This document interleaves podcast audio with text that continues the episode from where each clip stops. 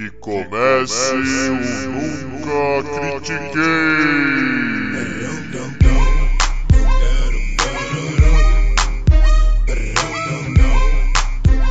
Boa noite, bom dia, boa tarde. Bem-vindo a mais um episódio do podcast esportivo embasado não jornalístico zero. Eu nunca critiquei. Eu sou Maurício, the host with the most, o seu Luca Doncic desse episódio. E comigo, o meu LeBron James de hoje é o Arthur Pint. E aí, Pintão? Bora, mano. Você tá bem, né? Você tá bem. Você acertou bastante, você tá bem. Eu estou excelente. Eu estou excelente. Primeiro final de semana dos playoffs entendeu? Ontem acordado até duas da manhã, capitalizando na minha previsão de que Memphis Grizzlies iria eliminar Golden State Warriors, entendeu? Então agora com os playoffs 100% definidos, estamos prontos para falar o que a gente acha que vai acontecer nessa primeira rodada dos playoffs, né Maurício? Não, com certeza, e é, o Golden State era quem eu achei que assim, quem foi, foi o mais errado que eu tive, que eu achei que ia ganhar do Lakers, né? Não só perdeu do Lakers, como depois também perdeu do Grizzlies. Porém, eu não estou nem um pouco chateado, decepcionado com a minha previsão. Foram dois jogos super difíceis pro Golden State perder. Então, tipo, cara, eu, eu, eu tô em paz. Mas sem perder mais tempo na semana passada, sem eu tentar me justificar com o meu choro aqui, já vamos direto agora para Los Angeles Clippers e Dallas Mavericks. Eu quero que você comece primeiro, meu amigo, que depois eu vou pegar um pouco aqui. Tá bom, beleza. É, Clippers quarto colocado, Mavis quinto colocado. Ah, então a disputa é para ser a série mais disputada. Mavis se matou para pegar essa quinta colocação, porque estava tecnicamente empatado com Lakers e Blazers até três jogos para acabar. Enquanto o Clippers, de propósito, perdeu seus últimos três jogos para ficar em quarto, para ficar do outro lado da tabela do Los Angeles Lakers. Então, assim, eu, minha consciência, tudo que eu assisti na temporada, Clippers em 5. Tudo, isso é o que o jogo diz, a métrica diz. O que meu lado do torcedor respeita diz. Doncic não vai ser eliminado em menos de seis jogos. Que ele seja eliminado, ele não vai ser eliminado em menos de seis jogos. E aqui eu já cravo. Clippers, se você quiser ser respeitado nesses playoffs, feche essa série em 5. Porque se você não fechar essa série em 5, você não chega nem na final de conferência. Tamanho cagão você foi de ficar do lado do Lakers na tabela. Tá? Só digo isso. Então assim, eu acho que da Clippers aqui, e eu acredito que da Clippers em 4 a 1 Eles fizeram tudo muito calculado, muito com propósito. É, lembrou um pouco do Raptors do Kawhi Leonard, quando o time do Raptors chegou na, nas finais da NBA e foi campeão, no como abordou a estratégia de jogos, a montagem, tudo, tudo foi muito calculado para capitalizar na última janela, na única janela disponível. É assim que eu tô encarando. Perfeito, não, eu, é, eu mais ou menos concordo contigo, além do só a parte do Luka Doncic não aceitar sair em 6. Porque eu entendo e concordo. O Luca Doncic não só tem garra, clutch, talento para falar, mano, vai, eu vou ganhar dois jogos sozinho, mas é foda, é o Clippers. Sabe? O Clippers se quiser, esse é o foda, se quiser jogar, termina em 4. Não vai nem para jogo 5. Mas o foda do Clippers é que normalmente é um time que não quer jogar a, a, a, ao seu potencial. Então, eu fico um pouco do tipo, olha, o o Mavs vai jogar bem, eu acho, pode pegar lead, essas coisas, mas um 4 a 1 é aquele garantido que você fala, olha, de em cinco jogos é capaz que o Don't te faça mágica e chover em um e consiga fazer o resto carregar. Mas ao mesmo tempo eu acho que o time estava melhor ano passado, o time do Dallas estava melhor ano passado.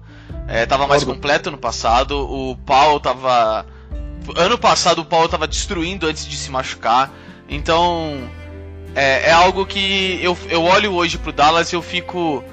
Cara, tá faltando alguma coisa aqui. Tipo, tá realmente faltando uma peça que não é o Porzingis. Entendeu? Não, não pra, é. é, pra fazer você. Porque assim, o Luca consegue. O Luca não precisa de um Big Tree. Ele, um Big Two, pra ele serve. Talvez. Tem, tem que descobrir. Só que ele precisa de um big do outro lado dele. O Porzingis realmente é, não, não é esse cara. Ele é muito bom. Eu acho que ele seria, num Big Tree ele seria um ótimo Chris Bosh, que é tipo a terceira opção. Porém, falta um. Por isso eu acho que. Foi? Ele, precisaria aprender a defender, né? Porque esse que é o grande mérito do Chris Bosh. O Chris Bosh foi de um cara de 22 pontos por jogo em Toronto para falar: eu vou ser o terceiro cara e defensivamente eu vou fechar o que eu puder fechar aqui. Né? O Porzingis, ele é um cara de 7 foot 3, entendeu? 2 metros e 15 e ele se recusa a jogar de pivô, entendeu? Ele não consegue botar um cara debaixo do ombro dele no post. Então, assim, é, o que você falou do elenco do Dallas, eu acho que você cravou. Dallas montou um elenco com uma folha salarial para entrar no mercado do Yannis nessa free agent. Só que o Yannis renovou com o Bucks. E aí o elenco ficou do jeito que ficou. Problemas de Covid, problemas de lesão, jogadores em último ano de contrato que você sabe como é. Então, assim, só é um testemunho da temporada gigante que o Doncic teve que ele vai ser primeiro time ao NBA. Só vai ser testemunho disso. Então, time por time, Dallas vai tentar. Harden Jr. é um ótimo sexto homem. Finney Smith vai pro combate, mas com pau irregular, Max Kleber lesionado, não, não vejo, não vejo. É, também não vejo. Eu acho que é pode, eu, assim, eu diria 4 a 0 mas eu acho que pode ser um 4 a 1 Eu acho que assim, o Clippers não vai jogar lá tão bem e o Luca Doncic vai jogar pra caralho. Então, eu vejo potencial sim nesse um jogo do, do Dallas, mas é aquela coisa, né? O, o, que eu quero dizer assim, a minha variável nessa brincadeira é o Clippers. O Clippers querendo jogar é 4 a 0 O Clippers não querendo jogar faz 7 jogos. Entendeu? Então, não dá para saber, sabe? É um time que era para ser o super campeão e tá com tá com um cheiro de, de rebuild até, tá ligado? Porque é tamanho desastre que foi esse esse grupo. Mas vamos vamos passar aqui já pro pro um, algo especial. Knicks e... contra Hawks. E, e, chama aí, meu amigo, chama, chama você. Então, a série Knicks contra Hawks é toda especial, primeiro, porque são dois times que estavam na pindaíba, por falta de um termo melhor nos últimos anos.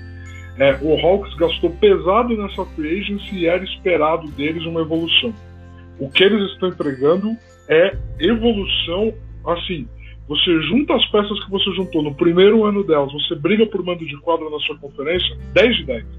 Você vai de um time que não foi aos playoffs para você brigar por mando de quadra no primeiro ano do elenco junto, 10 de 10. E New York Knicks é a história da temporada. Essa é a verdade. New York Knicks é a história da temporada. É o mesmo elenco do ano passado. É o mesmo elenco do ano passado. Com vários jogadores criticados, vários jogadores, e aí você pega e culturalmente você muda a cabeça de todos eles e você entrega um time em Nova York com um mando de quadra que não chama Nets. Foi isso que aconteceu com, com o New York Knicks esse ano. Então, assim, Julius Randle incrível. E aí, o que, que a gente fez? A gente trouxe aqui para vocês um torcedor do Hawks que sofreu todo esse tempo e agora está aproveitando essa boa fase, e um torcedor do Knicks que só sabe sofrer. É isso que ele sabe fazer, ele só sabe sofrer. Então aqui vocês vão ouvir a opinião de Alessandro e Matheus, Matheus torcedor do Knicks, Ale do Hawks, trazendo aqui para vocês o que eles acham que vai ser esse match. Pode dar o play. Fala aí, Arthur, Maurício, pessoal do Nunca Critiquei. Obrigado pelo convite aí para poder falar do Atlanta, né? Agora que chegou o playoff, que é a fase mais legal da temporada da NBA. E eu espero que o Atlanta agora dê o próximo passo na evolução dos meninos, né? Que Trey Young, Collins, Hunter, Hunter, né? Possam mostrar uma evolução ainda maior do que já tiveram aí nesse período. Espero que Hunter consiga pegar mais ritmo de jogo e agora vai ser bem importante isso aí, porque quando ele machucou, ele era, na minha opinião, o segundo melhor jogador do, do Atlanta na temporada, né? E acho que a gente tem ferramentas para poder é, vencer o Knicks, mesmo eu achando que playoff é um jogo que favorece mais o, o estilo do Knicks de defesa mais forte, jogo mais truncado, mais intenso. Mas agora é a hora do, dos meninos subirem de degrau. Acho que Macmillan também precisa demonstrar isso. Ele sempre fez campanhas boas com o Pacers, mas em playoff falhava. Então acho que ele também quer dar esse próximo passo.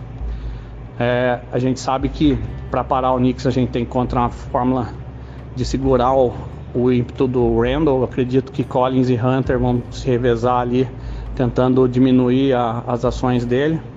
A segunda unidade do Knicks é perigosa, vindo com Derrick Rose e com o Quickly. Quickly jogou bem todas as partidas dessa temporada com Atlanta.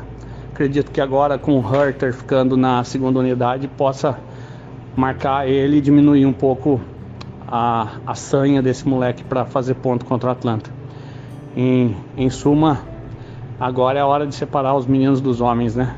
E eu espero que os meninos de Atlanta comecem a, a virar homens e, e possam seguir em diante. Já conversei um pouquinho com o Matheus essa semana e o recado que eu tenho para ele é 4 a 2 Rocks. Um abraço, Matheus. E tem mais um recadinho aí para vocês. Go Hawks! Abraço a todos e obrigado pela oportunidade. Essa é a minha filha que mandou uma mensagem aí também, a Bela. Abraço. E agora a opinião do nosso amigo do Knicks, né? O Matheus. Vamos lá, chama aí. Knicks nos playoffs, o que esperar? Esperar muita dedicação defensiva, esperar Julius Randle pegando fogo. Acredito que vamos ver um, um RJ Barrett já rendendo muito bem nos playoffs, né? Seguindo em evolução constante. E esperar um Knicks competitivo, né? É, acho que hoje não é nenhuma loucura imaginar numa, numa classificação contra o, contra o Hawks, mas com certeza a gente vai precisar muito do, da parte defensiva que a gente viu muito na temporada.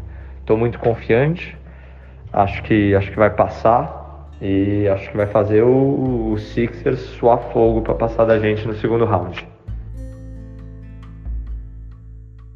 Então eu queria agradecer muito aí a opinião do, do, dos nossos brothers. Assim, concordo em gênero, número e grau o que os caras estão falando, na moral. É, não tem como, como negar. Só promete, tipo. É, é, é aquela série de surpresa, né? Você falou um pouquinho antes, antes deles, eu vou falar um pouquinho depois agora também. É aquela série de, de surpresa. Ninguém esperava eles aqui. Bom, eles estão aqui agora nós vamos curtir. É isso que. Eu não vou nem arriscar, na moral, não vou nem arriscar, porque o Knicks esse ano tá, tá provando que é uma, uma, uma caixa de surpresas. Então eu tô bem de boa de tentar. Você quer tentar o seu lado? Isso. Cara, eu vou falar pra mim, nesse momento, é Knicks em 6. Ô louco, aí sim. Knicks em 6 é é a minha previsão. Mas vambora, eles falaram melhor do que a gente. Muito melhor. próxima. Vamos pra próxima agora. aqui. Milwaukee Bucks e Miami Heat, finalista do ano passado. Posso começar? Eu queria começar Tá. Pode, pode, manda. Demorou. Por que, que eu queria começar essa? Porque eu já vou dar uma palhinha agora no começo. Porque assim, os nossos dois finalistas da NBA Vid, né? Mano, um classificou em- sexto e o outro classificou em sétimo.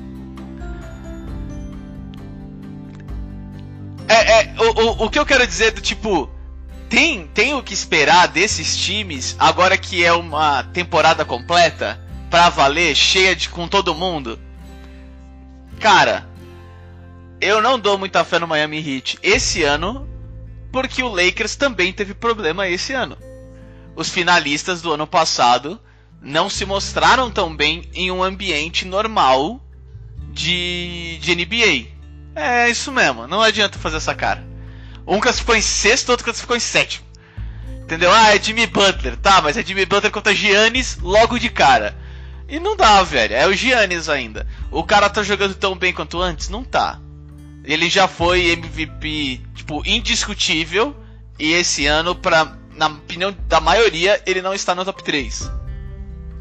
Então, sinceramente, eu acho que ele vai meter o, o LeBron do leste e vai ganhar os playoffs, porque é isso que acontece com esse tipo de jogador.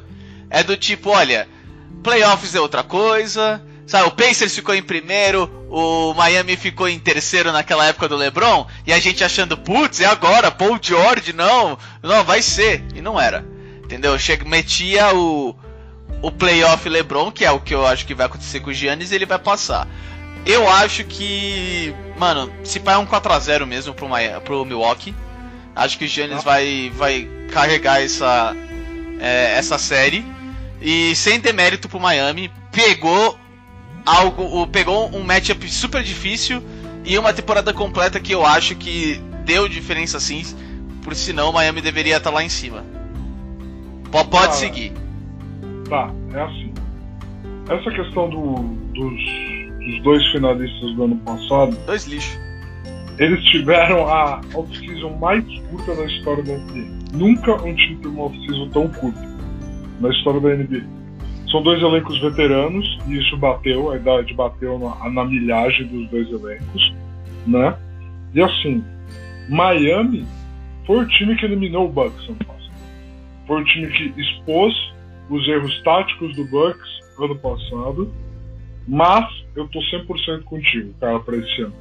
Eu gosto mais desse time do Bucks desse ano do que eu gostava do ano passado, e ano passado eles dominaram a temporada regular mas eu gosto mais do time do Bucks esse ano porque existe um cara no elenco do Bucks chamado Drew Holiday. Cara, Drew Holiday fez uma temporada assim, tem muito guarde bom na liga, mas o Drew Holiday fez uma temporada borderline All NBA, sabe? Ele é incrível defensivamente. Então assim, ah, eu vou ter que gastar a energia do Middleton para marcar o Butler. Não, você solta o Drew Holiday nele, entendeu? Ah, e aí eu posso, e aí esse elenco do, do do Bucks permite mais trocas defensivas. Eles adquiriram PJ Tucker. Eles foram all-in num ano em que a janela de oportunidade existe e eu não vejo no Trevor Ariza um cara que substitui o que Jay Crowder entregou nos playoffs ano passado para Miami. Eu não vejo Tyler Hero esse ano entregando nos playoffs para Miami que ele entregou no passado. Então assim, eu gosto muito do time do Miami. Você sabe o quão fã de Jimmy Butler eu sou. Ano passado nas finais eu estava delirando porque eram literalmente meus dois jogadores preferidos nas finais da NBA, Jimmy Butler contra LeBron James. Mas esse ano, essa série Bucks a gente vai ser pegada. Esse time do Miami vai lutar. Esse time do Miami vai ser chato e vai ser 4x1 Pra mim é isso. Perfeito, vamos, vamos aproveitar, tem muito jogo ainda pela frente. É, Denver Nuggets contra Portland Trail Blazers. Você quer começar? Ah, então para, vai, vai, vai, vai, vai, vai. Tá, ele tá, ele tá, ele tá pulando aqui. Eu tô, eu tô pulando aqui porque assim, primeiro, uma dó gigante desse time do Denver Nuggets, tá? Fez todos os movimentos certos, todo o desenvolvimento de jogadores certos, trouxe o Aaron Gordon que era péssimo. Ah, tem três jogadores na liga possíveis de ser um complemento pro Denver Nuggets, ele foi buscar o melhor que dava pra ter buscado, sabe? E aí faz tudo isso, tudo isso pro Jamal Murray se machucar e perder a temporada. Então assim, doeu, mas eles têm Jokic, que é o MVP indiscutível da liga. O cara jogou os 72 jogos, ele teve mais de 20 triplos duplos. Não vamos esquecer que ele é pivô, entendeu? Assim, é inacreditável o que Nikola Jokic faz, entendeu? Só que o tanto que eu gosto dos sete caras da rotação do Portland Trail Blazers nesse momento é inacreditável. Eu acho um poderio ofensivo ignorante, ignorante de forte. Lillard, McCollum, Powell, Carmelo Anthony e Nuck. É uma ignorância ofensiva esse, esse quinteto. Você coloca o Robert Covington, que é um bom defensor off-ball, que é algo que o Jokic está aqui, ó, na cabeça do garrafão, procurando um passe para alguém para cortar. O Covington é o cara perfeito para marcar esse tipo de passe do homem que ele vai estar tá marcando. Então ele anula uma jogada de um time que já tem um craque a menos. Eu acho que essa é uma série pegada. Denver não vende jogo fácil. Jokic vai jogar 46 minutos por jogo, os outros dois ele vai com uma barra de chocolate no banco, entendeu? Mas assim, eu acredito que Damian Lillard e esse time do Portland é bom. O matchup é péssimo pro Nuggets no momento do Nuggets, eu acredito que dá Portland em 6. Ô louco! Eu não acho que chega em 7 jogos. Se chegar em 7 jogos, porque aí um jogo 7 você tem um time que não o ano passado o Denver tomou, virou duas séries de 3 a 1 virou dois jogos 7 né? você tem isso com um Damian Lillard que é basicamente se eu for montar um top 5 É. jogador clutch pra jogar um jogo 7 na liga ele tem que estar no quinteto então assim é, quando você junta essas duas coisas esses dois aí o jogo 7 A é moeda. qualquer lou- qualquer loucura então eu acho que fecha em 6 Portland Trail Blazers É, então, eu eu, eu, eu. eu vou um pouco parecido, porque assim. Cara, Damian Lillard já provou de novo e de novo e de novo que do tipo, olha. O pessoal acha que vai passar o carro nessa série. Eu sempre me classifico ali sétimo, sexto, quinto. E, mano, eu dou um trabalho. Ou, ou eu dou um trabalho, ou eu meto uma de três na cara do Harden com o Dwight Howard, que todo mundo falou que ia ser campeão, e eu tiro os caras, entendeu? Então, é foda, sabe? Tipo, eu realmente acho que o Lillard vai dar muito trabalho, mas eu acho que o Carmelo Anthony vai ter um bom jogo, e depois ele vai voltar pro Knicks, vamos falar assim. É, eu, eu realmente acho, porque eu, eu sinceramente acho que o Denver vai ganhar.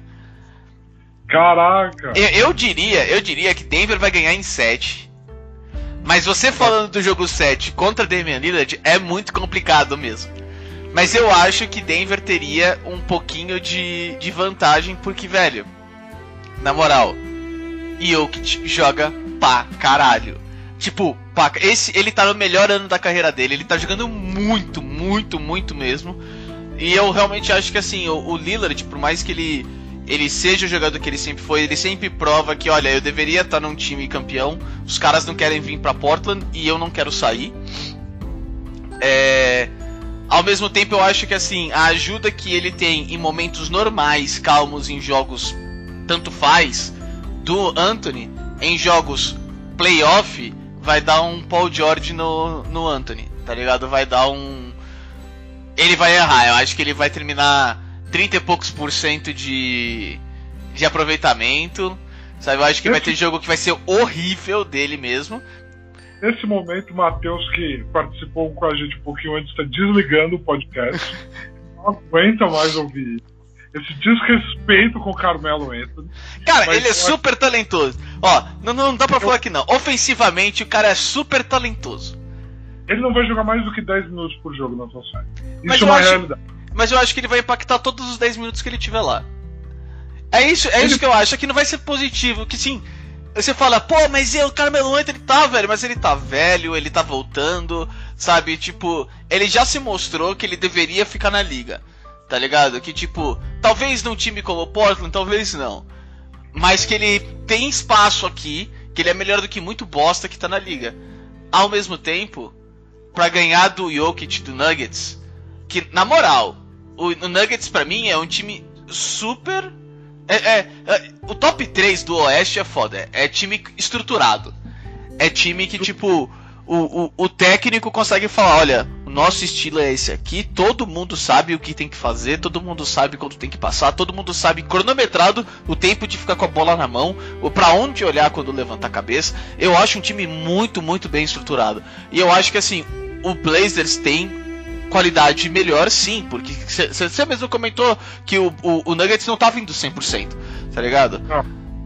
Mas Eu ainda acho que o Nuggets vai ganhar. Vai ser fácil? Não, vai ser 7 jogos. Eu acho que vai ser 7 jogos. Mas eu acho que vai dar Nuggets no final, em casa ainda. Justo, justo, justo. Existe o fator casa, eles começam a série em Denver.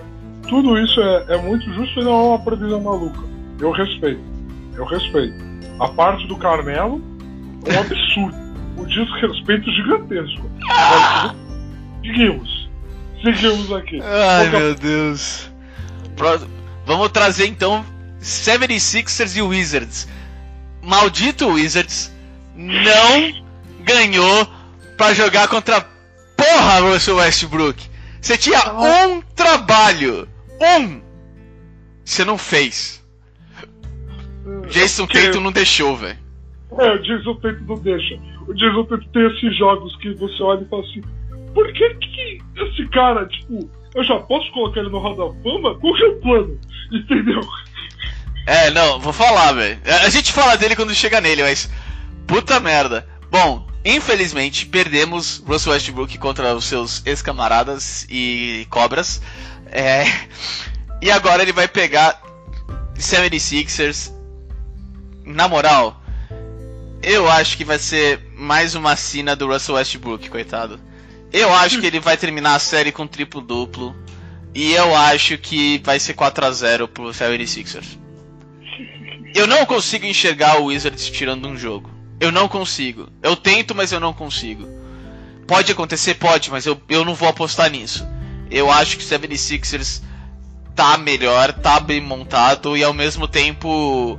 É, o Joel Embiid foi, cara, top 3 da liga MVP. Sim.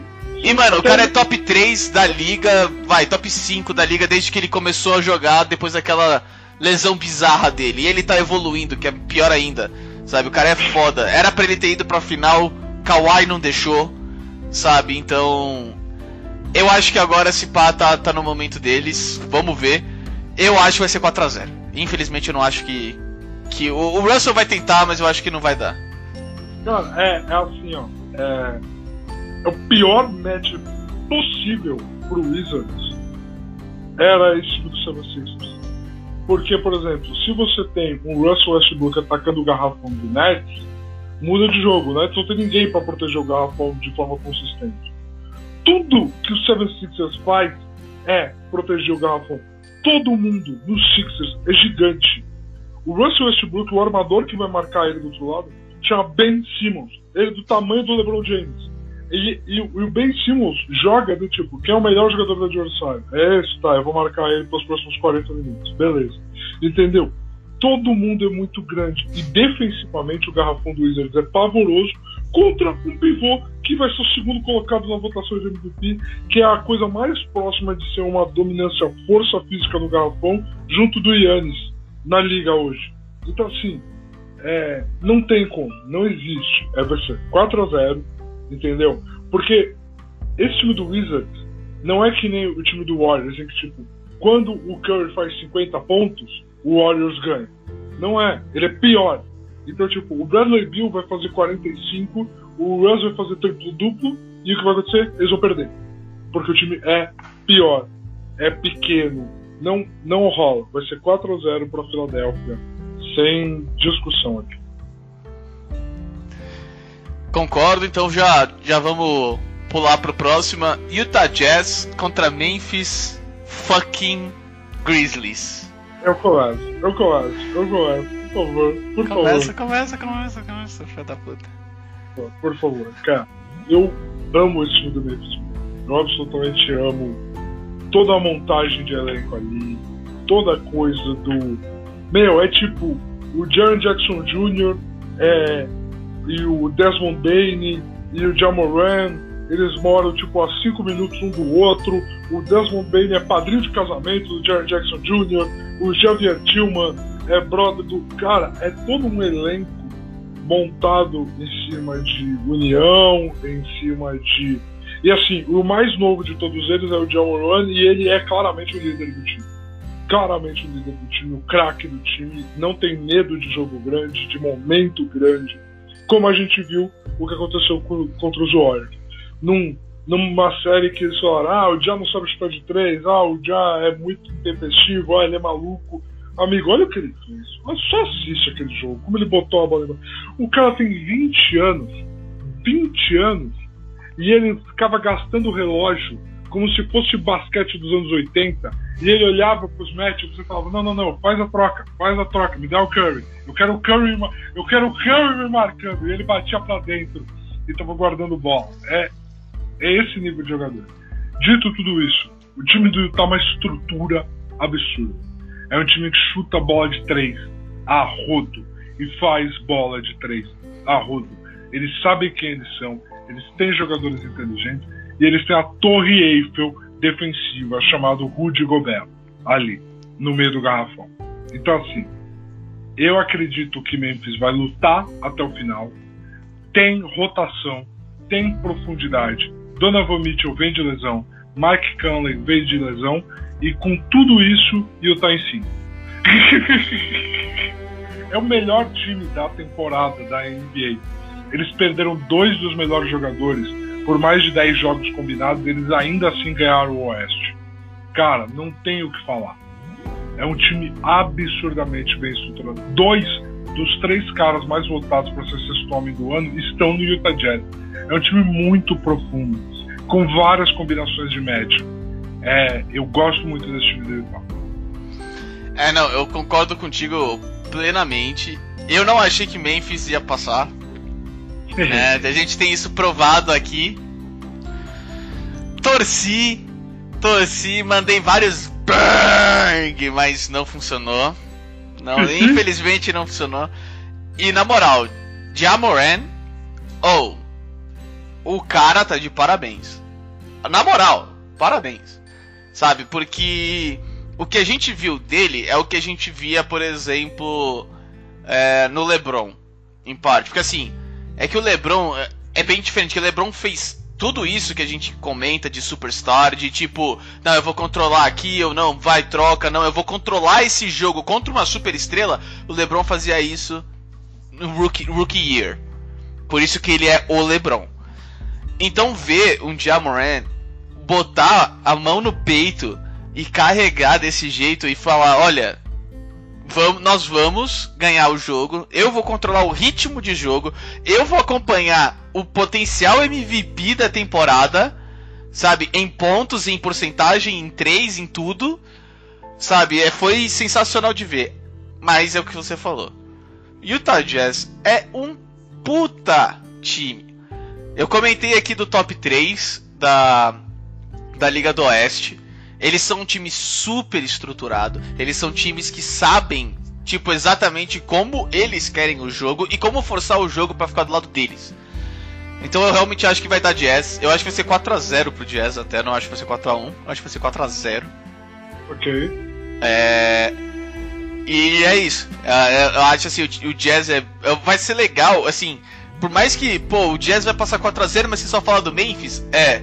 Porque assim, eu acho que o Jazz é o time mais completo facilmente. Mas a gente vai estar tá com os olhos focados no Jamoran e no time do Memphis para ver o que eles vão fazer. Essa molecada aí, a gente tá olhando pro futuro, tá ligado? Tipo, ó, a gente sabe que eles vão tomar um pau. Ao mesmo tempo a gente quer ver, olha, se eles tomarem um pau, entre aspas, 4 a 0 mas perder por um total de 10 pontos em 4 jogos, porra, essa molecada aí vai vir jantando daqui uns 2, 3 anos. Então é isso, tá ligado? É importante pra galera, assim, por que, que a gente tá falando do, do, do, do Memphis hoje? Assim como quem ouve a gente, a gente tá, vai fazer três anos já. O, o que a gente hein? Tá, parabéns para nós, parabéns pra você, Vint. Eu vou fazer essa pausa aqui, porque, porra, mano. Eu sempre esqueço, tá ligado, do tempo que a gente tá aqui, cara. vai, vai, não, top, top, continua há dois anos atrás, na primeira vez que a gente fez um preview de playoffs, a gente comentou sobre como foi o Utah Jazz naqueles playoffs dando trabalho pro Rockets. E aí, como no ano seguinte, esse tolo aqui apostou pesado no Utah Jazz, todo mundo se machucou, entendeu? E ano passado, e assim, e o sangue que eles deram, ano passado eles foram eliminados em sete dos playoffs. Saca? Não é que eles caíram, eles foram eliminados em sete, entendeu? Então assim, e esse ano, líder do Oeste. Então assim, o que a gente está vendo em Memphis é sementes, blocos bem colocados de um futuro sólido, de um elenco que está preso contratualmente pelos próximos quatro anos, sabe? O Javier Tillman, que fez o que fez contra os Warriors, entrando com dedicação, metendo duas bolas de três, ele é rookie, ele tem quatro anos de contrato. Desmond Bain, rookie, tem quatro anos de contrato. Jamoran está no seu segundo ano é, de contrato. Sophomore, é. Entendeu? O, o Jaron Jackson Jr. vai receber proposta agora na sua oficina, vai estender por mais cinco. O Valanciunas tem mais dois. É assim, todo mundo ali vai ficar ali. Dylan Brooks tem mais dois anos. Todo mundo vai ficar ali. Entende? Então, assim, o futuro é muito promissor para um elenco que vai ficar junto. E é importante, galera, do mercado menor. Free agent não vai olhar para Memphis vai falar, vou me mudar para Memphis, vou pegar o Jared Memphis. Não vai. Se eles não fizerem desse jeito, eles não têm como fazer. Então, assim, é muito legal a gente ver a formação disso contra um time que apostou nisso e três anos depois está né, colhendo os frutos. Utah em quatro. Demorou. É, tamo, tamo junto, tamo, tamo concordando agora no final. Quero ver. Tá, Brooklyn Nets, Boston Celtics. Começa você, meu amigo. Tá bom. Brad Stevens é um treinador que tem que ser respeitado. Se ele achar uma brecha no primeiro jogo contra o Nets, o segundo jogo contra o Nets ele vai atacar 100% aquela brecha e a gente vai ver como o Nets vai responder. E aí Boston pode roubar um jogo. E aí o Nets se ajeita, ele acha mais uma brecha e ele vai tentar explorar ao máximo. Jason Tatum, eu real acho que ele vai ter média de 35 pontos nessa série. Entendeu? Eu real acho que ele vai ter média de 35 Se ele quiser, né? é. O que eu acho que vai. Quais são os fatores principais desse jogo? Rebotes defensivos do Nets é péssimo. O Brooklyn é top 3 na liga em rebotes ofensivos. Então isso pode ser interessante. Porém, o Boston é horroroso de transição. E tudo que esse time do Brooklyn Nets é, é um grande filhote de Steve Nash. Todo mundo faz transição. E todo mundo faz transição com o pé embaixo. Entendeu? Eles adquiriram Mike James, que é um cara que ajuda nesse tipo de situação, para descansar Kyrie, para descansar James Harden. Eu acho que Boston rouba um jogo, em respeito a Brad Stevens e em respeito a Jason Tatum. A lesão do Jalen Brown tornou essa série muito mais sem graça, porque você poderia botar Jalen Brown no Duran, é, Jalen Brown no, no Harden, Tatum no Duran, Marcus Smart no Kyrie Irving e vamos jogar e vamos ver o que acontece, entendeu? E você não pode mais fazer isso. Porque vai sobrar um e aí esse um que sobrar vai jantar o coitado do Kemba, vai jantar o coitado do Grant Williams, vai jantar qualquer coitado que for lançado aí. Então assim, eu nessa série eu vou dar 4 a 1 para Brooklyn, mesmo o Brooklyn mal tendo jogado junto. Mas eu quero que seja 4 a 1 Maurício, porque eu sou diabólico nesse sentido. Eu quero que eles falem, nossa, olha como a gente é bom, olha como a gente é incrível. E sejam eliminados na próxima rodada. Porque é isso que eu tô contando. É com isso que eu tô contando. É, então. uh, meu Deus. Vamos lá, vamos lá. É. Ai, caraca. Como é, como é que dá pra falar assim? Eu já, eu já botei um pouquinho da minha palha aqui com o que eu falei pra você, tipo, o Jason Tatum. Se ele quiser, ele vai conseguir meter muito ponto. O que eu acho, assim, que eu. Que eu vou divergir um pouco do que você falou, porque assim, eu concordo basicamente com tudo. O que eu acho é que você falou assim: ah, Brad Stevens, se ele encontrar uma brecha no próximo jogo, ele vai atacar muito aquela brecha, a gente vai ver como o Brooklyn Nets vai responder. Eu não acho que o Brooklyn Nets sabe responder. Eu acho que o Brooklyn Nets é o, do, o time que no momento é do tipo, olha, nós temos Kevin Durant, nós temos Kyrie Irving, nós temos James Harden. Se eles não souberem fazer, acabar com a brecha, a gente não sabe. Entendeu? Ou eles fazem, ou acabou. Então eu acho que assim, para qualquer coisa que o Celtics fizer de maneira extra jogador, botar o técnico, estrutura, matchup, fazer os caras ficarem incomodados, eu acho que vai dar trabalho. Eu, eu, ó, eu vou falar pra você 4 a 1 normal, tá? Tranquilo. Agora eu quero fazer a minha previsão ousada. E olha que nem chegamos no Lakers, mas eu quero fazer minha previsão ousada agora. Vai ser em 7 jogos. Você tá maluco? Vai completamente maluco. Vai ser em sete jogos. Vai ser aquela cara do Brooklyn Nets ganhando. Com aquela cara de. Eu não sei o que tá acontecendo. Eu não sei o que tá acontecendo dentro do vestiário. Eu não faço a mínima ideia. Era pra gente ter passado aqui dançando, fazendo dancinha Cam Newton. E nós estamos com uma cara de que fomos atropelados. Eu realmente acho que esse time, quando dá certo, quando o matchup tá. Mano, é tranquilo. Mas quando não tá, eles não fazem a mínima ideia do que fazer. Eles vão, tipo, nós vamos tentar double down. Nós vamos tentar chutar mais de 3 se for de 3. A gente vai tentar jogar mais a bola pro James Harden se era com ele. A gente vai tentar duplicar a merda que a gente tá perdendo. E eu acho que, mano. Sabe? É, cara. Eu não vou negar, eu quero que o time perca também, entendeu? Eu quero. Eu quero que seja aquele Indiana Pacers do Paul George que meteu sete jogos, depois sete jogos e aí perdeu pro, Cle- pro, pro Miami. Sabe? Porque todo mundo esperava eles passarem o carro e os caras não conseguiam ganhar uma série, velho. Ganharam no set porque, mano, deu. Mas é foda. É. Eu, eu, eu, assim, é, é importante a galera saber. Não é hate contra o Brooklyn Nets a gente torcer contra, tá? É, você sabe o que a gente acabou de falar sobre times como Utah e times como Memphis. É, o trabalho que dá para você se montar, o trabalho que dá para você estruturar, para você encaixar e treinar e pegar química e pegar entrosamento. Esse time do Nets é um catado. É um catado de craques, é um catado de craques. É um catado de gênios, é um catado de gênios. Três desses caras já estão no Hall da Fama se aposentarem hoje. Três desses caras já estão no Hall da Fama se aposentarem hoje. É injusto e é ruim pra liga se isso acontecer. É muito ruim pra liga se isso acontecer. Então, não é torcer contra o Nets, existe um trabalho de análise aqui, por exemplo, quando vier a próxima rodada e a gente for comentar o porquê que a gente acha que o Nets cai na próxima rodada, porque nós dois achamos que o Nets cai na próxima rodada, mas a gente não vê com bons olhos esse time do Nets evoluindo. E sete jogos está completamente mal, completamente doente, completamente doente. Ah, cara, sei lá, é, eu, eu realmente acho que não é um time extremamente criativo. É um time que você falou é catado, é desse ano. E assim, só- eu só vou trazer isso porque você comentou. Eu gostava muito do Brooklyn Nets no ano passado, no ano retrasado.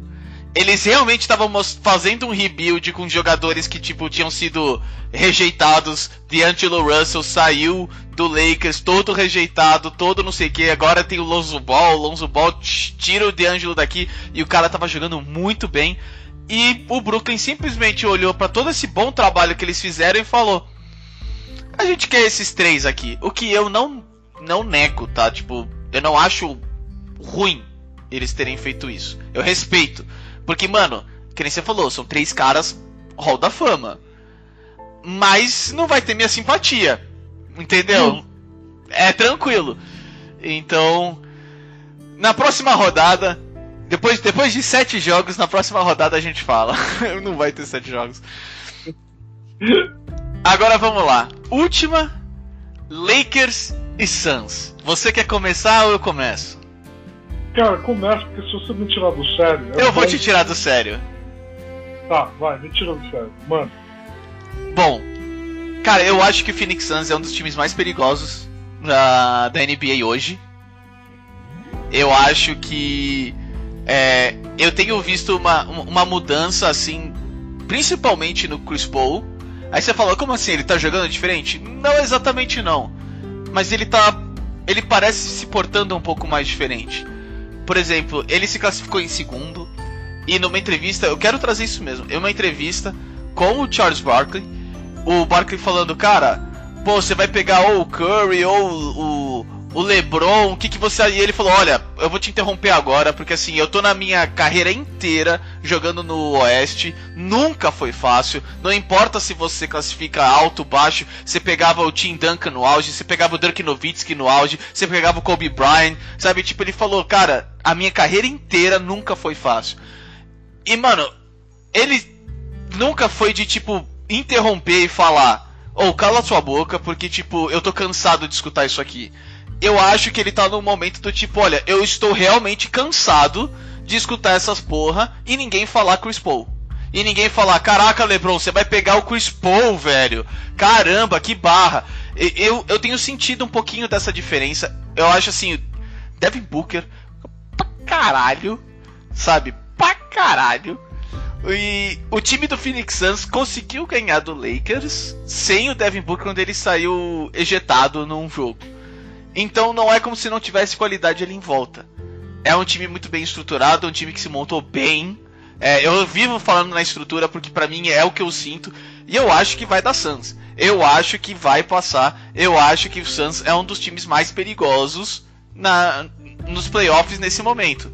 É a minha aposta estilo Tajazz do, do nosso amigo? É. E eu não tô nem um pouco aí, velho. Eu tô com um sorriso na cara. Eu vou. Eu vou ser humilhado pelos meus amigos depois, mas bora. Vai ser, foda-se. Cara, assim, você apostar em Phoenix Suns de um ponto de vista técnico, você não tá errado. É a segunda melhor campeã do Oeste. Pra quem viu Lakers e Warriors, o LeBron deve estar jogando com 30% de tornozelo. E olhe lá. E olhe lá. 60, vai. Mas assim, 60% de tornozelo ele tinha enterrado aquela bola que ele fez. É, no- não, é, não, é, é, tô ligado, tô ligado. Eu sei, eu sei o que você tá falando. É, mas assim, qual que é o. Qual que é a questão aqui? Três dos titulares de mais de 35 minutos em quadro desse time do Fênix, Devin Booker, Michael Bridges e DeAndre Ayton, são todos draftados pelo Phoenix Suns. É um bom núcleo pro futuro, pra, pra, pra, pra franquia, pra franquia solidificar. Vai ser a primeira série de playoffs deles na vida contra os atuais campeões contra só veterano que já viu de tudo e sabe todo atalho para jogar. Eu entendo a qualidade do time do Phoenix Suns e eu entendo o que Chris Paul agregou para esse time, com toda a experiência, com todo o ritmo. É assim, o DeAndre Ayton, o que ele parecia perdido no início da temporada, ele terminou a temporada sendo um dos pivôs mais sólidos na liga, com tranquilidade a evolução defensiva dele, só pelo que o Chris Paul ensinou para ele em aonde estar em quadra, faz toda a diferença. Porém, existe todo um aspecto de jogo mental, de saber lidar com situações extremas, que nenhum desses três caras tem. E olha que eu admiro o Devin Booker demais, eu acho craque, craque, craque, um cara que não tem medo de ninguém. Ano passado viralizou aquela bola que ele meteu na cara do Paul George para ganhar o jogo no estouro do cronômetro, e ele ficou lá deitadinho e o Paul George foi tirar do sarro dele. Ótimo, cara. Ótimo. Mas assim, existem níveis disso. E você tá enfrentando, tipo, o último nível logo de cara. Eu acho que você vai fazer duro. Eu acho que vai ser difícil. Se fosse num aspecto bolha, eu cavaria 4x1 Lakers. O fato de ter que viajar, o Fênix vai jogar em casa, a torcida tá louca pra isso. É, fazem, faziam mil anos que o Fênix não ia pros playoffs. Eu acredito que vai ser Lakers em 6. Vai ser difícil, mas vai dar LeBron. Vai dar LeBron.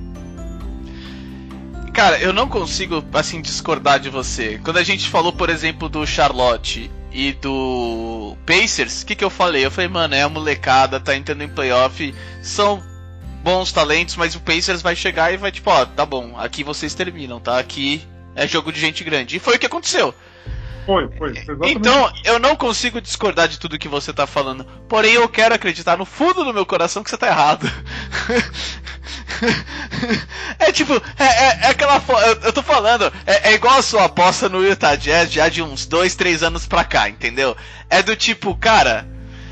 É, é- é o coração falando que a gente tá enxergando algo, entendeu? Então a gente vai e crava. Eu, eu adoraria, eu adoraria que fosse, sabe? Ainda mais fechando num jogo 6, uma de 3 do Frank Kaminsky ainda, entendeu? Tipo.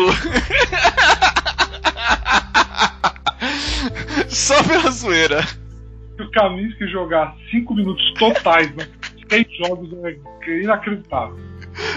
Concordo plenamente. Mas é, não. É, mas não, é. é, eu, eu levo bastante fé no Suns. Eu gostaria que realmente fosse. Eles estivessem no outro nível. é, nesse momento. Eu, eu acho que sim. Eu acho que sim, mas é exatamente o que você falou. Tem muito moleque, tem muita coisa e tem uma puta de uma experiência do outro lado que eu não consigo falar que não, porque eu já apostei nisso antes e já deu meio certo antes. Então, é. Mais alguma coisa que você queira passar aí antes da gente fechar aqui os, todos os nossos palpites que passaram? Não, acho que tá bom. A primeira rodada dos playoffs, a gente só vai conseguir ver a segunda baseado no que acontecer aqui, porque aí a gente vai ver quem tá cansado, quem tá lesionado, o que, que vai acontecer. Mas, assim, essa é uma série de playoffs que vai ser muito diferente. Muito diferente em infinitos aspectos. Porque são times muito novos, são caras muito novas e são ambientes. Você tem que pensar o seguinte: esses jogadores jogaram 60 das 72 partidas sem torcida nenhuma. E de repente eles vão para um ambiente de viagens, intervalos um pouco mais longos, com torcida. O como esses jogadores vão se comportar nesse ritmo vai ser muito curioso, vai ser muito interessante e existe esse fator que eu acho que vai pesar. Os times com mando de quadra, eu acredito que eles têm um benefício muito, muito, muito maior do que em outros anos em que o mando de quadra fazia diferença. O mando de quadra nesse ano, em que todo mundo jogou sem torcida e de repente está todo mundo com torcida, vai fazer muita diferença.